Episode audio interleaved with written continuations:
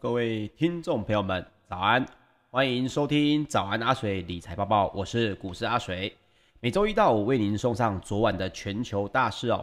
那么今天是早安阿水第一百二十三集的节目，那跟大家抱歉一下，因为阿水的喉咙呢还是有点不舒服，所以今天的这个直播呢，啊、如果声音讲得比较慢哦，甚至有点破音的话，大家麻烦就多多的包涵哦。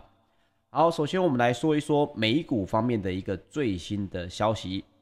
在周二呢，因为 Delta 的变种病毒，还有企业征税的不确定性上升，美国的十年期美债殖利率下滑，美股的四大指数是集体的收黑。其中呢，又以能源还有金融类股来领跌。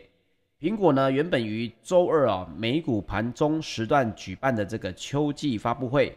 推出了 iPhone 十三等多款的新品，但是呢，股价依然是先升后跌，表现欠佳的情况。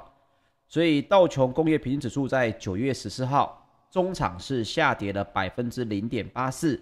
这也创下了七月二十号以来的一个收盘新低哦。那么纳斯达克指数呢，则是下跌了百分之零点四五，标准普尔五百指数则是下跌了百分之零点五七。费城半导体指数呢，则是下跌了百分之零点零一。好，那我们要先来提到一个最新公布的一个数据，八月份的美国 CPI 的月增值呢，只有百分之零点三。那如果排除掉食物以及能源价格的核心 CPI 呢，则仅仅只有月增百分之零点一。另外一方面，八月份的 C 年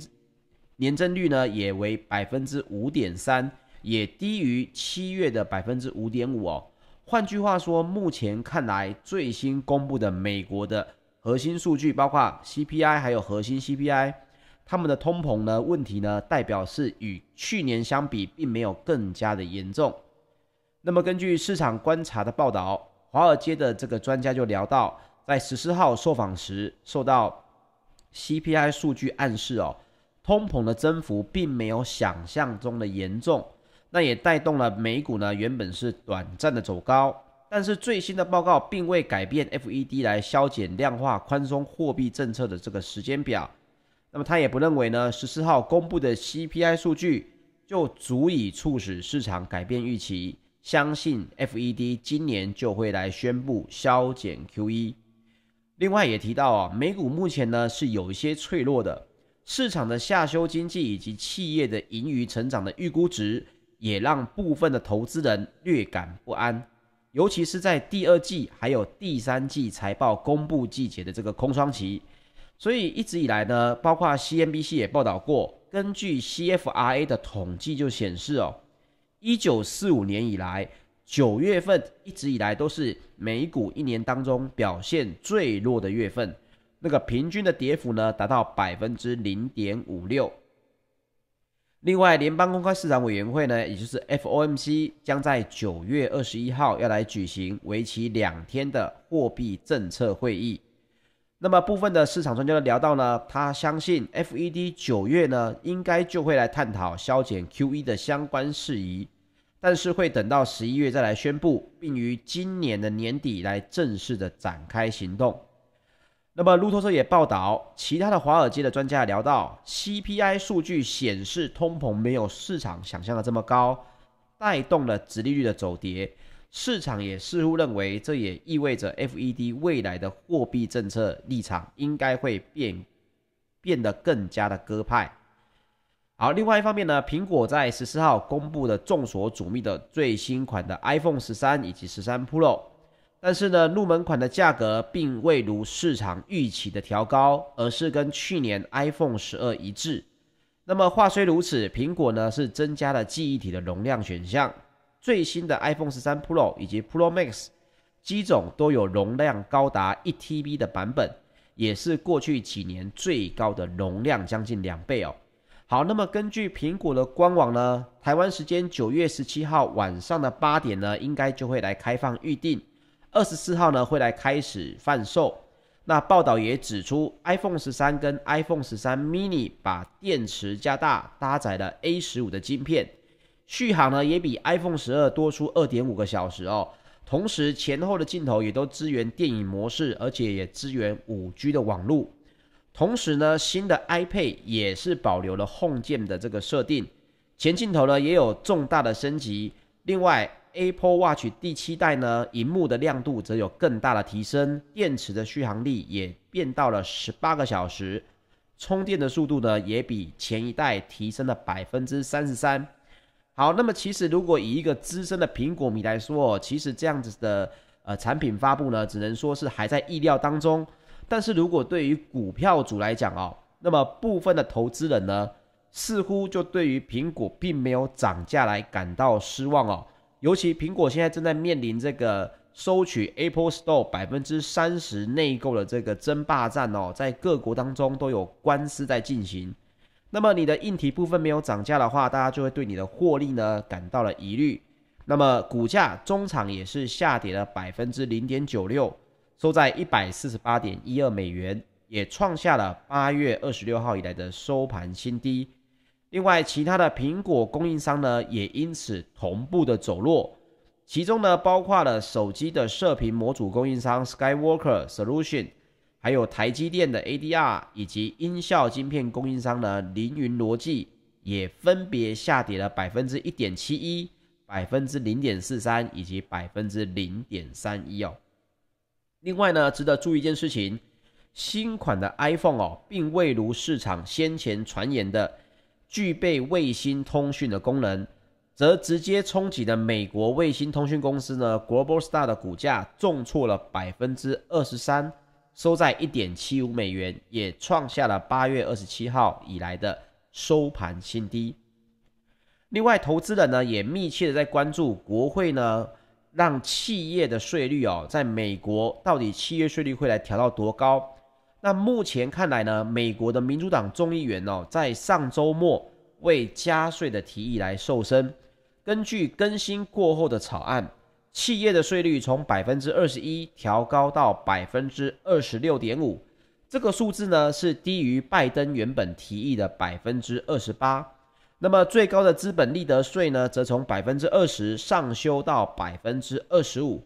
超过年收入四十万美金的个人以及年收入超过四十五万美金的夫妻呢，他们的所得税率也是会增加的情况。好，那么高盛哦，由 David 所率领的策略师团队呢，在十三号就有发布了一个研究报告来预测，企业税率呢，最终应该是上修到百分之二十五，而对海外收入的加税幅度，国会可能会通过拜登提议的一半增幅。若真是如此，高盛也预估标普五百大企业的盈余可能会在二零二二年年是削减百分之五左右。但是这个还是要看最后的这个企业税率定案的结果哦，这点就分享给大家。好，接下来我们来说说欧股方面，美国的通膨趋缓呢，让泛欧指原本短暂的走升，不过乐观的情绪呢，只是昙花一现，泛欧指随后在矿业股、银行股还有精品股的领跌之下，收在平盘的附近。那么周二的泛欧 STOXX 六百的指数呢，是微跌的百分之零点零零八，欧洲的三大指数则是涨跌互见哦。英国的 FTSE 一百指数是下跌百分之零点四九，德国的 DAX 指数则是上扬百分之零点一四，法国的 CAC 指数则是下跌百分之零点三六。好，那我们刚好聊到美国的八月份消费者物价指数呢，也就是所谓的 CPI。是月增百分之零点三，年增百分之五点三，低于市场的预期哦。不管月增或者是年增，都减少了百分之零点一。那么扣除波动较大的粮食跟能源的核心通膨呢，是提高了零点一，也低于市场预期的提高零点三。那代表数据显示，美国的通膨也许已经触顶。但是供应链的瓶颈下呢，物价仍然会维持高档一段的时间，所以美国通膨数据撑起了这个市场的情绪哦。另外，这个看法呢，目前看来只是昙花一现哦。所以欧洲的股市呢，也随后跟着美股哦开始下跌。那我们来说说入股方面，沪深三大指数在昨天的开盘走势原本是不一的情况，盘中的指数也是缓步的上涨。创业板呢是持续拉升，那另外涨幅也一度扩大到百分之二点五，沪指的早盘探底也一度回升的翻红，只是指数午后在转趋震荡之后开始下跌，沪指下跌超过百分之一，且跌破了五日线，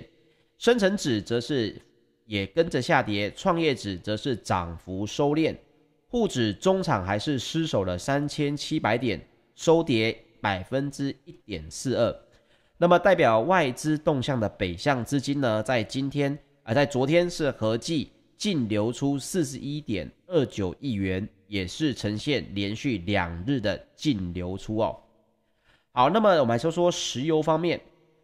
纽约商业交易所的十月原油期货在九月十四号收盘是上涨了百分之零点零一，这是因为美国的墨西哥湾石油的产能呢。仍然还没有完全的恢复。那么，欧洲的 ICE 期货交易所近月的布兰特原油则是上涨百分之零点零一，来到每桶七十三点六美元哦。根据美国内政部安全以及环境执法局九月十四号最新的报告就表示，爱达飓风过后的生产仍然还在恢复当中。当中，美国目前墨西哥湾的原油日产能呢，还是关闭了百分之三十九点五七，大约是每天七十二万桶的原油产能仍然是等待恢复当中。那么，根据美国能源部的数据，墨西哥湾海上原油生产平台产能大约占美国原油总量的百分之十七。而美国呢，也有超过百分之四十五的炼油产能，跟百分之五十一的天然气加工的产能，是分布在墨西哥湾沿岸的地区哦。不过目前看来呢，这个恢复的速度哦，似乎是比预期还要快一些。因为前几日呢，大概每天只能恢复百分之十到百分之十五，而昨天呢，相较前一日是恢复了将近百分之二十左右哦。那么我也相信呢，这个墨西哥湾的原油产能关闭的情况呢，应该会在这礼拜，甚至是下礼拜，应该就可以完全的恢复。好，接下来我们来说一下石油的输出国组织哦，在九月十三号发布的一个最新的月报哦，他们聊到呢，随着全球的经济复苏，二零二二年的全球石油需求将有望超过疫情以前的水平。好，那各位一定觉得哦，为什么我们不玩石油期货的人呢，要来看石油的报告哦？最主要呢，还是因为根据的这个相关的，比如说你疫情要来恢复呢，你石油的这个需求一定是一个最新的先行指标哦。所以这些报告呢，包括了他们看到的石油需求能不能恢复到疫情前的水准，甚至是会不会比疫情前的水准更好。这一点呢，就对于经济的后续的复苏呢，相关的重要。那么报告就预估，二零二二年呢，全球的石油需求将年增每天四百一十五万桶，来到每天呢总需求量是一点零零八三亿桶。这个数字呢，也比原本的二零一九年的大概是每天一亿桶的这个原油需求量呢，稍微增加了一些。那原因呢，也是因为燃油的需求复苏目前是高于预期，以及各地区的经济前景展望啊稳定的影响。那报告也预估，今年石油的实需求呢将年增六百万桶每一天，也与前一个月的预估相同。这个报告后面代表什么事情呢？代表着目前呢疫情确实有被好好的控制下来，同时经济复苏的展望呢也比这个。先前呢来得好一些，包括了石油输出国组织跟产油盟国在七月份也因此达成了协议。八月起呢，每个月将会增加四十万桶的日产量，到明年的九月将会恢复到减产以前的水平。哦，这一点目前看来，OPEC Plus 呢应该已经会慢慢的来恢复石油的供应，对于石油的价格呢是应该会有比较趋缓的情况。另外呢，也代表着他们的报告显示，疫情之后的疫经济恢复呢，现在看来应该是会比预期还要再好一些些哦。那这点也分享给大家。好，接下来我们来说说金属方面的最新消息。伦敦金属交易所的三个月基本金属期货在九月十四号是多数下跌，这是因为对中国房地产市场的担忧。所以包括了铜的期货是下跌了百分之一点三，铝期货则是下跌了百分之二点四哦。好，那我们来聊到一下对于中国房地产市场的担忧，到底是聊到什么事情呢？主要呢是因为中国房地产公司哦，非常大的一家集团恒大集团警告称，在房地产销售大幅下滑之际，已经开始存在了违约的风险。那么根据彭博的报道。中国的房房地产龙头呢，恒大集团的债务危机哦，目前已经升级了，变成面临多地爆发民众的抗议活动，包括深圳的总部呢，在十三号就面临了百名投资人围堵，要求还款。沈阳的办公室呢，购买理财产品的员工也发起了抗议。广州愤怒的买房民众哦，包围当地一处住建局，要求恒大的建案来复工。那么恒大十四号在港交所公告时就坦承，目前呢是遇到了前所未有的困难，警告潜在的交叉违约风险，并且呢也称已经聘请华利安诺基中国以及中港资本为他们的联合财务顾问，要来寻找可行的解决方案，以缓解流动性的问题。那么因为考虑到改善流动性的困难、挑战以及不确定性。目前，该集团无法保证继续履行有关融资以及其他合同下的财务义务哦。那么，这个报告一公告一出来呢，当然也让更大家更加的担心，甚至有部分的媒体讲到呢，这会不会是这个中国版的次贷风暴哦？那么目前看来呢，还不敢认为这个包括恒大集团这个问题到底会有多大哦，因为也遇到了包括银行雨天收伞的情况出现。那这件事情呢，也相当的影响了这个金属基本金属的一个呃涨幅，因为毕竟房地产市场如果不好的话，这些基本的金属哦，它的应用上面也是会减少。那目前呢，我们也只能对这个新闻呢继续的追踪，有最新的消息，阿水也会在早安阿水里面跟大家来分享啊。好，最后我们来聊聊贵金属方面，纽约商品期货交易所十二月的黄金期货。在九月十四号收盘是上涨了百分之零点七，来到每盎司一千八百零七点一美元。这是因为通膨的降温令联准会来缩减购债的时间，将更有弹性的结果。那么，全球最大的黄金 ETF 道富财富黄金指数基金呢，在十四号黄金的持有量终于是增加了二点零四公吨，回到了一千点二一公吨的水平哦。这也是七月底以来的首度增加。那么，根据加拿大蒙特利尔银行资本市场的报告就显示啊，由于金价近期的表现受阻，对于投资人来说，投资金矿商的股票可能会带来更好的报酬。但是，报告也称，投资人无需对金价的表现过度的失望，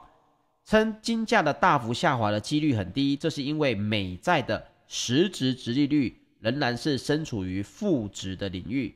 那报告也表示，目前金价的处境确实有些尴尬，因为联准会可能会在年底前就来说宣布缩减购债的计划，并且可能在明年年底前呢就来迎来升息的情况。联储会的货币政策转向将会对金价造成压力，但是呢，该行也认为不至于会对黄金市场带来庞大的卖压。这是因为他们聊到了根据。年底以前，联总会呢会进一步的放缓资产的购买，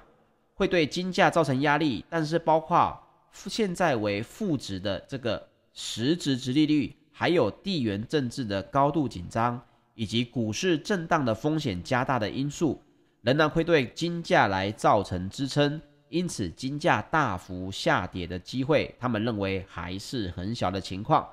好了，这么这一点呢，也分享给大家做参考。这个呢，也跟阿水之前聊到的哦，黄金在短期之内呢，震荡还是会持续哦。同时，短线上面要很好的表现，也会有比较困难。OK，以上呢就是本集的节目内容，谢谢大家的收听，请记得帮我订阅 YouTube 频道，也可以在苹果的 Podcast 上面听到我们所有的节目哦。谢谢各位，喜欢我们节目，请您留言支持或帮我们按赞分享。我们明天早上八点再见，大家拜拜。